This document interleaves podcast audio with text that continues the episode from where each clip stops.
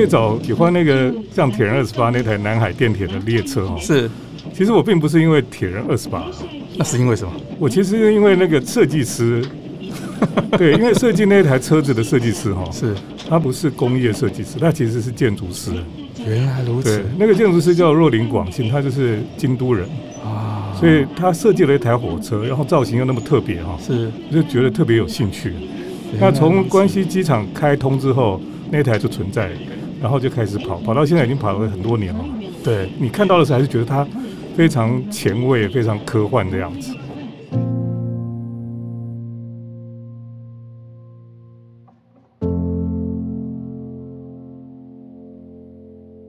如果有人问为何到远方，你会怎么回答呢？期待、困惑、逃避。远行者带着自己的背负，由此到彼，在陌生之地有追索，有探寻，更重要的或许是带回一个蜕变的自己。欢迎收听《迷成品 Podcast》到远方特别企划，在这系列节目里，我们将跟着每一集来宾的声音，一同抵达那个令他着迷又幻心的远方。大家好，我是写过《遥远的冰果士》《人情咖啡店》和《吃茶万岁》的哈利，其实很开心能在《迷诚品到远方》这个系列继续担任客座主持人。上一集我们随着哦，台味原来如此的作者陈静怡，还有主编冯中田去了一趟中国和马来西亚进行小吃起源的冒险旅行。我们今天目的地转到日本这个我最熟悉的国家，来到关西的大阪。今天带领我们的是都市侦探李清志老师。李金志老师不但是美国密西根大学建筑硕士，现任实践大学建筑设计系的副教授，同时常年也在报纸和电台都有自己的专栏和广播节目。二零一九年还一口气拿了两座金钟奖，他可以说是我把旅行变成阅读的启蒙老师之一。我是最早从二零零四年开始看他的《铁道建筑三部》，之后就成为他的书迷。这一次他的新书《怪兽大阪》是他继《东京未来派》。美感京都之后，完成他个人在日本三都的最后一块拼图，带领读者进入这多元的日本关系大城。欢迎李清志老师。主持人好，听众朋友大家好，我是都市侦探李清志老师好。那首先啊，先恭喜您在今年终于完成这个三都物语啊！很多人第一次去日本关西玩的时候，习惯把大阪只是当做一个跳板，嗯哼，呃，睡一夜就准备要去京都啊。但是，金志老师，你在这新书《怪兽大阪》里面有写到，东京是充满前卫、科技、设计和现代感，而大阪则是展现出这种怪奇、异形、魔幻、多元，还有热闹那种氛围啊。像这样一座怪奇的城市啊，你把进入这个城市和离开的方法，都为读者安排了非常特别的建议。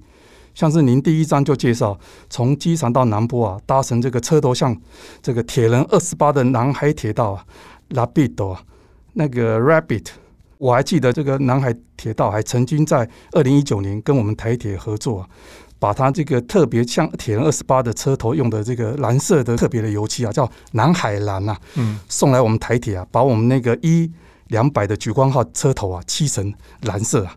变成那个日台友谊号，这个我印象很深刻，吸引一堆铁道迷跑去拍照。那我想先请教李清志老师跟我们聊聊，尤其在日本这个铁道大国旅行的时候，对您来说搭乘铁道有什么特别迷人之处和趣味？对，我想日本是在这个亚洲地区哈，铁道是最发达的一个国家了哈。那他们当时其实是要学习欧洲嘛哈。因为在欧洲旅行，大概所有的国家你都可以搭铁道到处来来往往哈。是。那日本发展的更更极致，就是它几乎每一个地方、每一个小乡镇哦，是都会有铁道到达了。是是。所以我们到处去旅行或者去看建筑的时候呢，就搭火车是最方便哦，几乎你要去的地方都到得了。对。所以我从以前去日本看建筑，我就很喜欢搭火车。嗯。那有时候搭新干线，有时候搭快车、特急，或者有时候就搭那个慢车哈。区间车等等的，然后就觉得，哎、搭火车就是一种一种蛮开心的享受。嗯，我也跟李金志老师一样，非常喜欢搭日本这个铁道，不同的火车啊，当做交通工具啊，到日本各地去旅行。尤其在日本这样的国家里面呢、你会发现呢、不论在遥远的小乡下，都有自己独特的铁道，啊，可以到达那个地方了。所以在这个国家，你搭铁道几乎是最安全、最快速又最舒服的方式啊。那接下来我想请教李清志老师，你在书中有提到这个日本漫画家横山光辉的《铁人二十八》，嗯，那这一点跟我童年啊，其实有很相当的呼应啊。尤其日本啊，昭和时代啊，很多卡通啊，像是这个安彦良和的这个机动战士啊，永井豪的无敌铁金刚。还有那个美术本经验的那个后来超时空要塞，其实，在在我的那个成长背景里面呢、啊，占有很大的分量。嗯、那日本呢、啊，在战后掀起这种巨大的机器人的这种幻想情怀啊，你在书中也有提到啊，跟他们啊战后想要寻回那种失落的信心有很大的关系啊。那我记得我第一次去东京的时候，在前朝一间玩具店，叫做有马玩具店。嗯，那个游乐场的游啊，马是骑马的马。有马玩具店那间店啊，前两年我去，它还在啊，老板头发都白了。嗯，啊，我在里面买的第一只玩具啊，原版的玩具就是铁人二十八。我家里啊，到现在有铁人二十八历代各种不同造型。哇，对，那所以看到老师那个铁人二十八这个章节的时候，整个人都站起来了。我想说，哇，真的是完全击中我的心头啊！那我想请教你的是，你在这个年少的时代啊，这些日本的动漫、这些机器人，是否有曾经留下什么特别的回忆？其实我没有像哈利那么风靡机器人哦。不过这个日本的机器人，像刚刚讲到这个铁人二十八哈，是铁人二十八跟后来的机器人不太一样啊。啊，对，因为它是有一个小孩遥控，是不是？对，他拿一个手提箱遥控。对，他不是像后来我们看到那些巨大机器人都是。那个人是坐到里面去操控。对，他一开始在黑白电视的时代的时候就就已经开始了，然后是个小男孩拿个手提箱，上面有天线，然后直接从户外遥控，有点像现在的我们军方用的那种那个无人机一样啊！对对对对对，他算走得很前面啊，跟无敌铁金刚那种驾驶舱啊结合在里面啊，或是什么六神合体，整个人飞进去是不太一样的。可是你知道我们台湾以前有一个漫画家叫刘星清对？呃，我知道刘星清，他不是有画机器人吗？对，新竹内外还有他的那个对的那个那个机器人好像也是遥控的嘛？啊，对。对，所以他可能跟铁人二十八是比较接近哦，所以他算是二战之后一开始刚开始机器人发想的起源，都是在那个机器人身体之外用遥控器来远端遥控，都用遥控器。对耶，哎，真的，老师你这样一讲，我才发现，哎，真的有这个特色，对不对？不过我最早喜欢那个像铁人二十八那台南海电铁的列车哦，是，其实我并不是因为铁人二十八啊，那是因为什么？我其实是因为那个设计师。对，因为设计那台车子的设计师哈，是他不是工业设计师，他其实是建筑师。原来如此，那个建筑师叫若林广信，他就是京都人啊，所以他设计了一台火车，然后造型又那么特别哈，是我就觉得特别有兴趣。那从关西机场开通之后，那台就存在了，然后就开始跑，跑到现在已经跑了很多年了嘛。对，你看到的时候还是觉得它非常前卫、非常科幻的样子。对，很多人可以为了他特地去搭南海电铁，对，因为他其实不是搭到那个所谓大阪站这个地方，他是搭到那个南波这个地方，对，对对，这个比较特别。后来我大概都喜欢搭那个，因为很轻松。那如果你就搭到南海城嘛，是，就是那个南海电铁他们的开发案，是。如果搭到那边去，然后如果你住在楼上有一个 Swiss Hotel 哈，是。如果你搭那个直接到那个底下，然后你就搭电梯上去就可以 check in 了。哇，好方便啊！那个是最棒的方法。哇，就先享受完这个建筑师设计的很美的造型、很特别的这个列车之后，直接再住进饭店里面。嗯，所以像这样的列车啊，其实它就算是铁道建筑了。对，就是你会觉得说它就是另外一种，对对，建筑师来讲，它其实就是在设计一个可以移动的空间嘛。是对，所以很多这个火车后来有都是建筑师设计啊。真的对，那就会你就说为什么会这样？因为其实建筑师设计火车对他来讲，其实都有点一样啊。是，就是说你设计房子跟设计火车，你就是设计一个会动的，一个不会动而已。是，对，哇，这真的很有趣哦。嗯，所以像最近这个妹岛核是不是也有设计火车嘛？对，对，也是也是找建筑师来设计嘛。哦，我记得我当初最早之前好像也是因为看到老师您的书，认识妹岛核是，嗯，所以跑到那个。东京元素一间卖椅子的名店叫 H H Style，跑去看他的建筑啊。那他现在变，对他现在那个那个李元素那个表参道的巷子里面，对对，在巷子里，那个他们称为猫巷。他后来现在变成一个二手名品的店家了，里面就卖很多很有名的椅子，有没有？嗯，我那时候就是好像是因为看了老师的书才跑去的。我已经很久没去日本了，大家都是，全台湾都是，我们都至少都已经两年没去了。那接下来我想请教老师哦，那个想请老师跟我们聊一下这个都市侦探流的大阪观奇路线。你在书里面有提到这个从天空俯瞰大阪的路线，像是从万国博览会有没有那个冈本太郎的那个太阳塔，还有那个大阪的天守阁，还有原广司的这个蓝天大厦，嗯，一直到这个唐吉诃德有没有那个叫道顿堀的摩天轮？嗯哼，那你同时也提到美食的路线，像是道顿堀刚提到那个河豚啊、金龙拉面啊、心斋桥的固力果啊。还有千日前前面那个味园有没有长得很特别？那个花坛有铁丝那个，还有那个泡在河里的那个咖啡亭吃茶店，还有那个新景大楼里面那个五感的法式甜点店。嗯，这些路线都是不但可以吃，又有建筑可以看的。嗯哼，我在想，如果很多听众啊去过大阪可能几次啊，但是没有开过这种建筑之眼，你们跟他开天眼都没有开过建筑之眼的读者啊，想要安排几天去日本开始啊大阪旅行，而且开始把重心放在看建筑上面，你有没有什么入门的这个建议建议的路线？对对对，因为大阪被称为水都嘛，哈，是。那他们每一年好像都有一个水都大阪的。一个像 festival 一样。啊，然后有一次去，我就发现他们有印一个一个说明书哈，是。他前面有心理测验，是。你要走的 yes no 这样子，然后最后他就把你归类成什么样的人，然后他就会帮你排一种路线这样，哦，帮你分析就对，对，他就分析你是你可能是一个呃文艺青年或什么，他可能他就帮你排一个可以看什么古迹啊，看什么的路线，欸、对我觉得那个那个是非常有趣啊。因为他先帮你做心理分析，你就知道你是属于哪一种人。哇！那我觉得，如果你要去看建筑，在大阪哈，是因为大阪其实是一个乍看就是很混乱嘛，哈，是。然后到处都这样很花俏啊，很夸张这样子。是。所以你到大阪去呢，我觉得如果真的要看建筑的话，哦，有几条路线哈。是。有一条路线，当然就是安藤忠雄的路线。是。因为安藤忠雄是大阪人，他在大阪附近的这个有名的建筑哦，非常的多了。哦，所以你单单看安藤忠雄的建筑，你在大阪附近，你真的是已经快看不完了。是，对。那当然是包括在市区的小案子哈，然后还有比较郊区的一些大的案子都有。是，那你就可以看得很过瘾。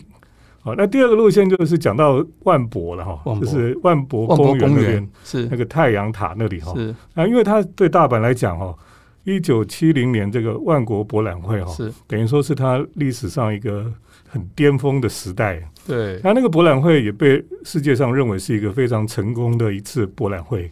是，所以在那个博览会里面，日本人就把他们的他们心里面的高科技哈、哦，全部秀出来。是，当然冈本太郎就盖了一个高塔哈、哦，从那个当中把它钻出来了哈。是，那冈本太郎当然他是一个艺术家，那本来设计整个万国博览会都是建筑师哦，像这个。丹下健三啊，机器新他们在做整个规划这样子，对，他就觉得你们做的都太平了，对，对他要做一个很高的七十公尺的塔，竖立在那边这样子。结果后来这个建筑师就吵不过他，只好让他做。做完之后呢，到现在哈，你就会发现所有的建筑师设计的前卫建筑都已经不见了，都不见了。现在只剩下太阳塔还留着，这样很厉害啊。对，那你就去那边，你可以体会，因为这个七零年代的万国博览会哈，这个太阳塔。在日本人很多人的心目中，哦，就留下一个非常深刻的印象，然后对他们以后日本的发展，哦，也带来很大的动力。是。那我们知道，像我们看很多这个电影啦，或是小说创作等等，都会讲到这个太阳塔那个一九七零年的万国博览会，是对日本人是影响非常的大。是。那我觉得这也是一条非常特别的路线哦。是。你要去了解大阪，呃，这个万国博览会很重要。是。东京都是办奥运嘛，哈。已经办了两次了嘛，哈，那大阪就是办 万国博览会，一九七零年办第一次，我们现在二零二五年大阪又要办万国博览会，我超期待，期待？啊，真的很期待，嗯、因为奥运去不了了，然后就期待二零二五年去去，而且因为我刚好就是一九七零年生，真的，对，而且当时我父亲在日本，所以他回来的时候就我们家除了有太阳塔的雕刻的金色的之外，还有纪念币，我们家都有。万国博览会里面啊，现在看起来一点也不会觉得说老旧或怎么样。当时的影片，太阳塔前面有四个手扶梯，往上，哦，电动手扶梯，然后园区里面呢有人工河流穿越过，然后还有单轨电车。你现在 YouTube 上面还可以找得到影片，你看你会觉得很吃惊。天啊，那个一九七零年哦，那时候办的博览会是长这个样子，就已经这么科技了，这么前卫了，难怪日本人心目中印象会这么深刻。对，然后你在那边看的时候，你就发现说，其实当年我们台湾也有参加，我们那时候好像是还是以中华民国去参加。是，听说那时候北一女有去参加 他们的乐仪队哈，哇！所以我一直很想说，如果能够找到那个时候参加过的。北一女的乐仪队哈，我其实很想问他们说说，他们当年去那边表演，看到那个太阳塔的心情是什么？应该是吓哭了吧？吓哭！听说很多小孩第一次去都会吓哭啊。后来我带我的小孩，因为我弟弟他们也带他们家小孩去啊。我儿子是没有哭啦，可是我弟弟的小孩看了就躲起来了，因为那真的是一个有点可怕的东西。巨大又可怕，然后不太像地球的东西，是好像有人形容，好像从外星球掉下来的一个很奇怪的东西。是，嗯，不过好像最后能够存活最久，也就是它，对不对？对，这很了不起啊。嗯，冈本太郎真是日本一个非常重要的奇才，奇才怪才。对，真是一个怪才。他的东西在当时看起来是这么前瞻，而且这么耸动，可是过了这么多年回头看哦，你还是觉得不朽的就是他。对，所以我觉得最能够代表大阪哦，就是太阳塔。对，大阪就是这样一个很夸张哦，很多前卫，然后很很你意想不到的这种东西都可以在大阪出现。对，大阪这个城市真的跟那个关东的这个东京是完全不一样。嗯、那个我记得看过一个节目啊，那个访问那个大阪当地的人的女生啊，嗯，她说你们选男朋友啊，是帅最重要，还是有趣最重要？一面倒全部有趣最重要。就是对大阪人来说，有趣这件事是人生最重要的事。所以日本很多那个谐星团体有没有？还有相声都是从大阪出来的。在大阪这个城市，他们就是觉得东京人实在太无趣了，太无聊了。所以这是完全这个东西，这个关东关西两边完全不同的文化。对，在这里感受很明显。所以这也是我写三都哈，就是东京、大阪跟京都哈。是我写这三本政治编排了哈，还有写法，还有这个呃美编的方式是不太一样的。那因为这样希望能够呈现出这个不同的都市，他们的不同的城市的性格，哦，像大阪就是比较夸张一点，东京是非常有设计感，非常内敛哈。那京都呢，又是它非常的文雅，它就是独立出来的那种感觉。那在历史上我们可以看到，日本人就是关东关西哈，东西军就不断的在作战嘛哈，对，就是两种不同的势力一样，是哎。对，很有趣哈。从以前真正这个所谓的幕府将军的作战，一直到现在文化上两边完全不同的特色啊，这个到现在还是一样。嗯、这也是老师为什么会把这个三都啊完整的把它写成三本书啊？我觉得这很重要。其实四本才对哈，因为东京写了两本。接下来我想请教亲自老师啊。这个我们都知道，刚才有提到大阪最代表的建筑师就是安藤忠雄嘛，对不对？嗯、那你在书里面有提到很多有趣的观点，其中一个观点我觉得很棒，就叫失败的建筑啊，这是我从来没有想过的。嗯、就是在他之外啊，为大阪的街道带来很多新奇风景的建筑师啊。不过比较可惜的是，这些原本啊充满未来想象的建筑啊，后来都一一好像都被拆掉了。嗯，就从你们书里面看到说，有些都变废墟了，有些已经不在了。那我想，能不能请啊李金志老师跟我们聊聊这个作品在黑雨里面啊，从曾经出现过的这个高松生，还有这个竹山胜这几位建筑师？对，其实很多建筑师他们在大阪有曾经有过一些代表性的作品啊，像高松生他有一栋建筑叫做 Kirin Plaza 哈，对，Kirin 哈，对，Kirin 他们在道顿崛前面那里哈，是那个虹桥旁边就盖了一栋 Kirin Plaza，它是一个玻璃的。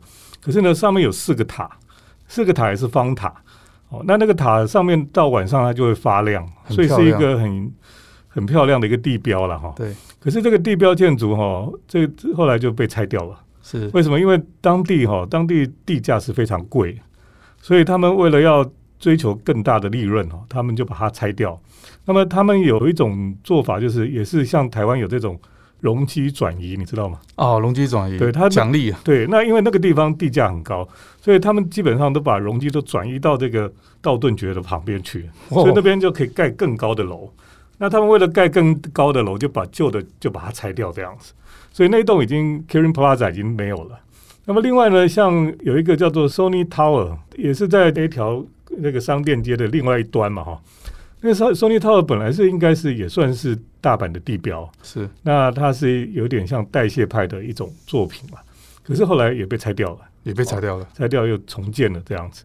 那有一次我坐计程车哈，我就说 Sony Tower，他说他知道在哪里，可是现在已经没有了。对，可可见就是说那个 Sony Tower 是。是很有名了哈，只是即使拆掉之后，大家还是知道它在哪里。哦，对，那你刚刚又讲到另外一个竹山胜哦，对，他在附近有设计过一个设计旅馆哈，是，那原本叫 D Hotel，因为它的造型哦，平面上是有点像一个长条状的 D，A B C D 的 D 了，是。可是后来呢，这个可能经营的不是很好，好多年后我去了再去看哈，哦，它已经变成那种宾馆。那个 Love Hotel，对对对，然后就后来就改名叫西 Hotel，对，太有趣了。嗯，其实那个 D Hotel 刚开幕的时候，我有去住过。哎、欸，对，然后它就是一个电梯上去，每一层都只有两间而已，因为它就是很瘦长的呀。我觉得这就是看老师书很厉害的地方。嗯、老师的写书风格跟别人最大的不同跟特色，就是你每次提到一个建筑，例如在讲大阪的时候，还可以找出你自己资料库里面美国的某一个建筑拿出来做。解说跟比对啊，这个其实如果不是阅历很广的人啊，就世界到处去旅行的人，而且对建筑锁定非常多年，其实很难做到这种事。所以我觉得像这类的建筑三部的书，在台湾真的只有老师您可以写而已。也不会啦，因为现在有很多年轻，他们也很认真在看建筑啊。对，不过这个风潮呃一开始的时候，我记得在二零零四年一开始的时候，的确是有您在琢磨这一块的。对，对嗯。那我接下来我想跟你请教，因为我我这个个人很比较在意是吃的东西，嗯、像喝咖啡啊、吃甜点。那老师也跟我一样，只是我们两个人喜欢的咖啡馆的光谱不太一样。老师去的都是很很就是比较有建筑啦，比较有特色啦。然后我去我去通常都是比较黑黑暗暗的，就比较老旧的那种 吃茶店。吃茶店，对对对。那我在看你的书里面有提到这个。像中之岛啊这个我们的公会堂啊，我有去啊，那个地下一楼啊，去吃这个红酒炖牛肉蛋包饭。他后来搬家了，他搬到那个几条街以外，我还有特地跑去那间店，那那是一个餐厅。那我也知道你很喜欢喝咖啡啊，然后在报纸上还写过这个天堂咖啡馆对地狱咖啡馆，哦，我印象很深刻。你在旅行的时候啊，也常常啊会在美术馆里面寻找喝咖啡的地方。那我想请教你啊，你在日本旅行这么多年了，什么样的咖啡馆会让你格外喜欢？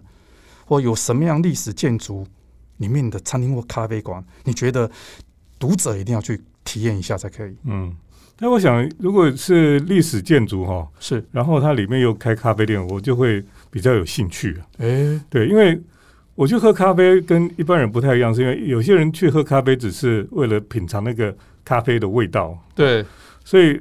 对他来讲，咖啡馆长什么样子，或是咖啡馆里面呃干干净净，或是脏很脏，他都无所谓。对，对，对，他只要觉得说那个咖啡那个豆子他很很棒，这样。只只在意咖啡就对，对他只在意咖啡。这像我们中国人一样，我们中国人有时候去吃饭，只要好吃就好。是他那个餐厅很脏，有蟑螂老鼠，他也不在乎这样。是是。可是米其林的标准不是这样的啊，米其林也包括服务，包括整个整体氛围嘛。是。那我觉得我去喝咖啡也是这样，我觉得。咖啡店应该是我们是去喝咖啡，可是呢，我们是去享受一段咖啡时光了哈。嗯，对，你就在那边喝咖啡的时候，包括你接触到的他们的服务啦，哈，或是整个空间的氛围等等哈，那个店的感觉，你都会很在意了。嗯，所以有时候你说那个吃茶店有的是很好，有些是有历史嘛，对不对？对。可是我每次看到有一些吃茶店，他们的那个围裙有没有？本来应该是白色的嘛，变黄的吗？就有，有咖啡已经脏掉了，这样我就觉得有点倒胃口。然后另外有时候我去那个咖啡店，那个老咖啡店有些厕所很糟糕，是我也会受不了啊。对对对对对，可是我去有一些咖啡店，我觉得日本一般来讲啊，大部分的咖啡店他们的包括老板跟 waiter 哈 waitress，他们的他们的围裙什么都很干干净净。都会洗得这个雪白这样子，是。对，我就觉得这是他们很在乎的一些细节了，是。对，所以他们这个服务品质我其实是很在意，嗯，对。但当然老咖啡店哈，如果在一个老的建筑物里面哈，它那个氛围我就很喜欢了。虽然是老建筑物，可是你就会发现哦，他们即使在一个老建筑物里面，他们会把那个地板呐、啊、那个桌子、那个木头擦得亮亮的，有没有？是。对他们那种，我就觉得哇，这样感觉就是你把一个老东西，把它重新让它绽放这个光荣一样。是对我很喜欢这种老老的咖啡店。是，然后老的咖啡店里面的音乐我也很喜欢。是，那日本人的咖啡店大部分还是播放爵士乐嘛？对对，所以我去日本看建筑哈，我去咖啡店，一方面就是可以休息，因为有时候走很久哦。可是另一方面就是在那个休息当中，你也去体验他们的这种喝咖啡的咖啡时光啊。是，所以呃，刚刚我在讲另外一条路线啊，是就是中之岛跟北滨了。是哦，就是过了那个桥，难坡桥上面两只狮子。哦，到北滨那里那一带地方呢，就是一九三零年代哈、哦，大阪最兴盛的时候。因为在二零年代关东不是有大地震吗？那那时候很多人就逃到大阪这个关西来，是，是，所以那一阵子大概是日本最大的城市就是大阪，因为它人口那时候最多。那那时候日本的这个大阪，它的经济也是到了最巅峰的时候，最巅峰的时候。所以你看到他们的工会堂，看到那些老的建筑哦，都非常的华丽。你就你就可以知道说哦，原来这个城市曾经是非常光荣过哈。是，然后他们就把那段时间称作是大大阪 （Grand Osaka）。哦，大阪上面再冠一个大就对。对，哦、所以那段时期是他们一个非常非常光荣的时候。所以你去中之岛、去北滨那些地方哈，你从那些建筑，你就可以感受那个年代的繁荣跟华丽。嗯，中之岛那个桥真的很漂亮。对，哦，我很喜欢那个地方。包括公会堂那个地方，因为它跟巴黎那个圣母大教堂一样，也是一个河中间的岛。对，你会发现，对啊、呃，我那时候第一次到大阪的时候，看到中之岛，我第一个反应就想到巴黎。巴黎，哇，这两个地方是一样，而且中间都是很重要的地标在里面。那我接下来我想请教你啊，你在书中里面有一段我很喜欢啊，你把人类的建筑啊分为三大类，一个是肉体上的，像是餐厅啊、咖啡馆，还有一个是精神上，像是图书馆还有书店。那再来就是那灵魂上的建筑啊，像是寺庙啊、教堂。不过我觉得你还漏了一项，而且这一项是因为我拜读你的书才领悟的，嗯，就是移动上的铁道建筑啊。那说起铁道啊，那个大阪的车站我最喜欢是阪急梅田车站，哦，那个阪急梅林车站它的月台是在三楼啊，哦，它是。跟那个欧洲一样，是那种终端型 terminal 式的那种车站，有没有？它有十个月台，九个铁道。然后呢，你如果运气好，时间抓得准的话，可以同时看到三条线啊，开往京都、宝冢、神户三条列车一起发车。而且它那个车厢是那种酒红色，你知道吗？很高级。然后里面的椅子是绿色的绒布。哦，我真的爱死它那个列车跟那个车站了。那我想请教，嗯，日本啊，你还没有什么个人特别喜欢的这种车站？阪急的车站的确是很华丽了，是，你可以看到当时他们真的是真的很有钱哦。他那个大厅还有那个彩色玻璃嘛，很漂亮。对，彩绘玻璃真的是觉得很像在教堂或什么的样子，是是是，很宏伟了。那你现在想一想说，哇，现在哪有人可以盖出这样的东西出来哈？是。那它对面当然 JR 的大阪车站也是非常非常巨大哦。然后它跟附近整个都已经串联在一起。对对，那那个地方现在叫做 Grand Front Osaka，它就是把那个车站跟整个商圈哦都整个串联在一起。整个大阪车站还有梅田啊。对，然后它那边有一个梅田广场，也是安藤忠雄设计的一个户外的开放空间呢、啊。是，有水池啊，有什么这些东西啊？我觉得那里也是，其实。虽然人很多，可是你你还是觉得它设计的是很不错的一个车站。是在那个地方，你吃喝玩乐、shopping 什么都可以全部满足这样子。然后你想要去哪里就可以坐火车跑掉。是，嗯，我在那个书的最后其实有讲到说，我以前也常住在这个 JR 大阪车站附近哈。是。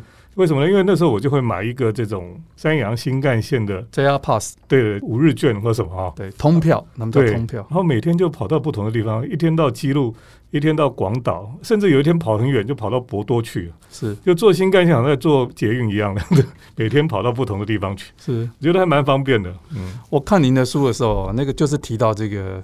姬路这个地方，那是你把它写在这个逃离大阪的三种方式里面嘛？嗯，那我记得我第一次坐新干线，一九九七年，就是跑去姬路，从东京，而且坐的就是七百型，现在台湾高铁的七百型。嗯，一九九七年的时候，从东京坐到姬路，对，我先坐，直接坐到广岛，再一路慢慢往回大阪、基路这样子，从基路、大阪这样一路上来。嗯，那是我人生第一次坐新干线，一九九七年的时候，所以对我那个震撼很大。所以后来看到七百型进来高铁的时候，超级高兴的。嗯，对。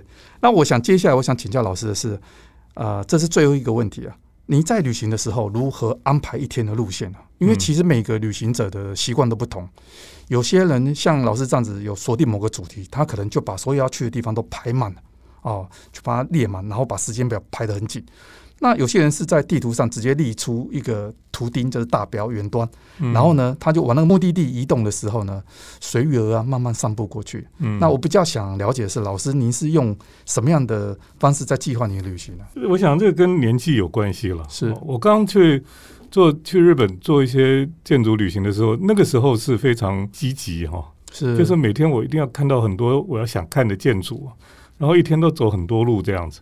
那个时候，每次看到很多建筑，我就觉得很满足，所以我也不用相陪，也不用去什么吃好吃的东西，就很满足。对，我住的旅馆烂烂的，我那时候也觉得很开心，就是你精神上觉得很满足这样子。是。那现在年纪比较大以后。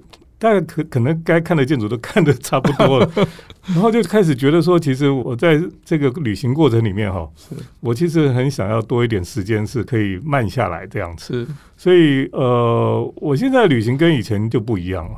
对，我现在的旅行哈，大概就是可能会还是会安排一两个重要我想看的东西，那其他的时候我也希望能够让自己有一些不经意的迷路哈，或是这样乱走这样子。哦，然后可以发现一些平常没有发现的东西。像我这样子啊，二十年来啊，就是去日本旅行这么多次的人啊，每次读啊金子老师的书的时候，还是津津有味啊。他个人当年带起这种城市散步的风气啊，让读者旅行的时候啊，可以同时有去这个学到这种像建筑的知识啊，或认识背后的建筑师啊。我觉得只有他可以写出这种建筑三部书啊。那刚好去年日本有一出日剧叫做《去名建筑吃午餐》啊，老是改编日本一个作家甲斐啊那个米诺里的这一本书啊。那剧情就是一个很漂亮的小女生啊，那对建筑很有兴趣，然后他就拜一个建筑大叔啊那个为师啊，在他带领下，每一集去去认识一个。建民建筑跟后面建筑师的故事啊，然后吃我吃好吃的午餐，没有错，没有错。然后我其实一开始看见这部戏的时候，我就想到李清志老师。我觉得如果台湾有小女生想要去做这种建筑之旅啊，拜师啊，大叔一定就是李清志老师最适合了。那今天很谢谢李清志老师的分享，相信大家都听得意犹未尽啊。如果你还想知道更多奇幻的大阪呢、啊，邀请大家到这个诚品书店，我们全台门市。或者是成品线上网站去搜寻李清志老师的新书，由时报出版的《怪兽大阪》。另外，如果你真的太想念东京了，你也可以啊回头听听看我们这个迷成品啊第五集啊，李清志老师跟我们分享这个东京二十三区漫游啊，更可以把它《三都物语》另外两本《东京未来派》。美感精度啊，全部买回来拜读啊！那如果你喜欢这集的节目，也欢迎在收听平台给我们五颗星或留言。谢谢大家的收听，也谢谢今天的来宾都市侦探李清志老师。我们下次见，谢谢哈利。